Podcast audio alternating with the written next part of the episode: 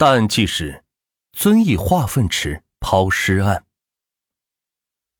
二零一四年九月十一日，贵州省遵义市务川县的农民老田早上五点半就出门上工了。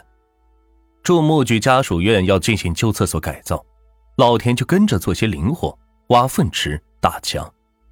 他不会想到，他马上会成为一个秘密的发现者。按照要求。老田继续清理旧厕所的砖头、瓦块和化粪池，没料到瓦砾之间突然跳出一个颅骨，这让老田产生了一个不好的联想。就在九月十日下班前，老田从化粪池里捞出了一个编织袋，里边有很多的骨头。老田也不敢确定是不是人骨。在旧厕所的周围有不少的屠宰商贩，他们经常把牛羊骨头装在旧编织袋里。老田以为这个编织袋是屠宰户扔进化粪池里的牛羊骨头，可是颅骨的出现让老田觉得事情并不简单。雾川警方在接警后第一时间赶到了案发现场。这个改造的旧厕所位于小院中央，三面是围墙，一面是畜牧局的五号家属楼。老田发现的颅骨和编织袋就在化粪池旁边放着，编织袋里放着类似人类骨的骨头。警方将编织袋里的骨头带走进行进一步的化验，技术人员在现场又挖出了一件秦曼牌的衬衫、一个三星的翻盖手机、一条长裤和一条西式短裤和一个电信的布包，现场没有发现凶器。在化粪池中，尸体形成白骨化的状态需要数年的时间，这就意味着案发时间已经过去很久，一个隐藏了若干年的命案呈现在了警方的面前。警方决定首先要查找尸源，法医将颅骨与编织袋中的尸骨拼接起来，但是结果让所有人都感觉奇怪。法医发现这是一个长相非常奇怪的人，身高不足一米四，肩宽体厚，肋骨比正常人要长，而且还多了两根。经过细致的勘查，法医在死者鼻根部发现了一个砍痕，左颞顶部也有一个砍痕。经过观察颅骨的特征，法医判断死者是一名女性。综合来说，死者是一名女性，身高不超过一米四，肩宽体厚。雾川县如果有这样一位奇人，在小小的县城里，又会有谁不认识呢？为了更科学准确的对死者进行判断，尸骨被送到了公安部物证鉴定中心。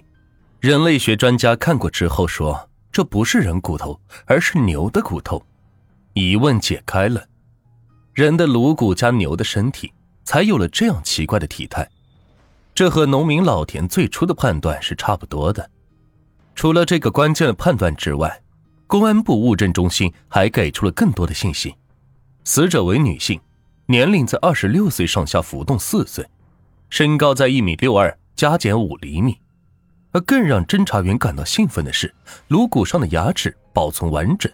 从中很可能提取到 DNA 的信息，这为将来确定死者的身份提供了可靠的依据。但是有些问题依旧是没有答案，比如说死亡的时间依旧没有推测出来。据了解，畜牧局的旧厕所自投入使用至发现尸骨时，已经有三十多年的时间了。这么长时间的历史跨度，侦查员该从哪个时间段切入着手破案呢？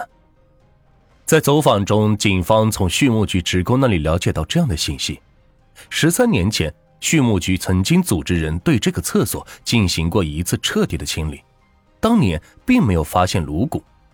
据此推断，案件应该发生在那次清理之后。警方决定将案发的时间范围控制在两千年以后，重点排查两千年以后的失踪女性。从两千年以来。雾川县及周边县市有报警记录的失踪女性一共有四十多名，但没有符合条件的对象。为此，警方还逐村逐户进行排查，凡是多年打工未归或者失联多年的女性，都被重新做了登记。同时，警方还走访了电信部门，因为现场发现的包上有他们的标志。根据电信部门介绍，这个印有。我的一家的包曾经被经营宽带业务和固话业务的人员使用过，也曾被当作赠品送到了许多客户家，涉及上千人，而且大多没有登记姓名。秦曼这个品牌的衣服在十多年前风靡雾川县，买过这衣服的也有上千人，而且都没有留有姓名。三件衣服和一个包都成了断头的线索。如此一来，侦查员手中就只剩下了那部三星手机了。手机型号是 E 三三八，最早上市于二零零四年十一月，大约在二零零五年到二零零六年才开始在雾川县销售。通过艰苦的技术攻关，手机号码得以恢复。共有三个机主使用过这个号码，都是男性。机主的身份让工作人员吃了一惊：三位使用过这个号码的机主中，两位是司法工作者，另一位是常年在外经商。现在都已不在雾川当地，他们当中会不会有人因为杀了人才逃离了雾川呢？